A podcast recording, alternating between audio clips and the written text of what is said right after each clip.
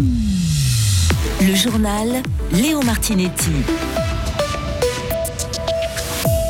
Favoriser les médicaments génériques pour freiner les coûts de la santé, le Parlement fribourgeois en a débattu.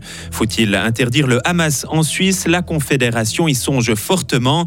Et ce week-end, ils seront plus d'une centaine à survoler la gruyère. On vous, on vous en dit plus en fin de journal.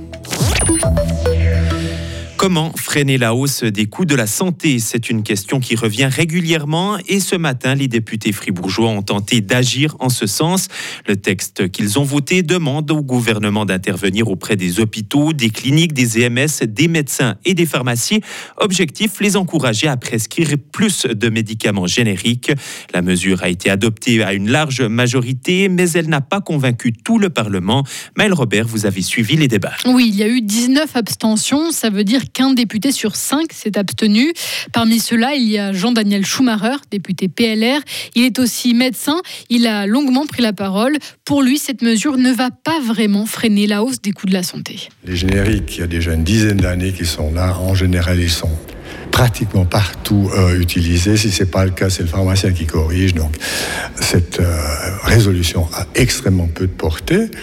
On essaie toujours de, de colmater le système tel qu'on l'a. Il faudra avoir une fois le courage de changer totalement ce système de santé. Il faut vraiment restaurer ceci de fond en comble, notre système de santé, que ce soit dans les, dans les médicaments, mais surtout aussi dans notre manière de concevoir les assurances maladie, de concevoir nos systèmes de santé à l'intérieur des cantons. Et là, on peut éventuellement essayer d'arriver à faire quelque chose. Le député Jean-Daniel Schumacher en a aussi appelé aux futurs élus à Berne. Les élections, c'est dans dix jours, pour qu'eux aussi agissent et décident des bonnes réformes. Merci Maël. Et ce matin, les députés du Grand Conseil ont aussi validé une enveloppe de près de 7 millions de francs à distribuer aux EMS et aux services de soins à domicile. L'idée est de compenser les frais qu'ils ont eus en plus pendant le Covid.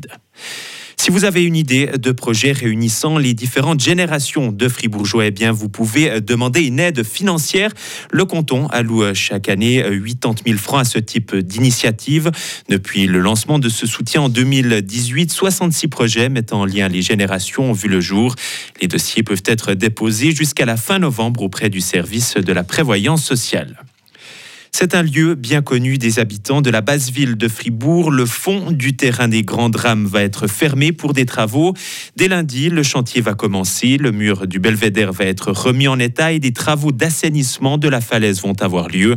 Le but, éviter les chutes de pierre. Le chantier coûtera près d'un million. Il devrait se terminer à la fin 2024. Interdire le Hamas en Suisse, la task force de la, Confédération y songe. Elle a créé un groupe de travail censé étudier cette possibilité. Mercredi, le Conseil fédéral a déclaré que le Hamas devait être considéré comme une organisation terroriste. Un autre groupe de travail devra lui évaluer les versements à des organisations palestiniennes. Enfin, le mandat de la task force porte aussi sur l'aide aux 28 000 ressortissants helvétiques en Israël. Et justement, un citoyen israélo-suisse est décédé au Proche-Orient. Il a été tué par le Hamas lors de son offensive surprise. Une information confirmée aujourd'hui par le conseiller fédéral Ignacio Cassis. Un Suisse nommé rapporteur spécial de l'ONU, le juriste Nicolas Levra est le nouveau rapporteur spécial de l'ONU sur les droits des minorités. Il a été choisi aujourd'hui par le Conseil des droits de l'homme à Genève. Ce quinquagénaire dirige actuellement le Global Studies Institute de l'Université de Genève. Et enfin, il ne faudra pas avoir froid aux yeux euh, pour participer à la Millet Cup. Demain, la dixième édition de cette compétition mêlera la marche et le vol en parapente. 120 passionnés s'élanceront entre les sommets d'Albeuve et du Haut-Intiamant. Pour ceux qui prendront part à la catégorie endurance, le but sera de gravir des sommets avant de planer jusqu'à de petites cibles. L'ancien sauteur à ski Sylvain Freyholz sera de la partie. Là, c'est vraiment des montées, descentes avec des cibles. On le fait avec des voiles qui sont différentes. Donc, on fait avec des voiles qui sont généralement plus petites, qui planent un tout petit peu moins bien et ça aide justement à gérer cette, euh, cette trajectoire de vol dans les derniers mètres, euh, d'arriver à faire une belle approche, de bien gérer la vitesse, bien gérer la hauteur, pour finalement ben, se focaliser sur la cible et idéalement se poser dans un, dans un carré de 1 mètre sur euh, 1 mètre sur 1 mètre.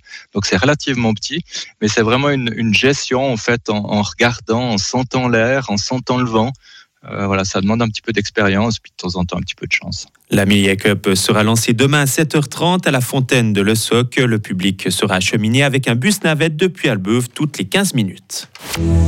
Retrouvez toute l'info sur frappe et frappe.ch. La météo avec Helg Agividier, votre partenaire pour la réparation et maintenance en chauffage, sanitaire et ventilation est là pour vous. Helg.ch le temps pour ce week-end, samedi, variable avec quelques averses et un peu de vent. Ce sera changeant, frais avec de la bise dimanche. Pour la suite, on aura plus de nuages et plus de fraîcheur. On va dire que cette longue période ensoleillée, c'est un peu terminé. Samedi 16 à 17 degrés, 8 à 12 pour la journée de dimanche. Il fera 11 degrés lundi, voire même 9 pour mardi.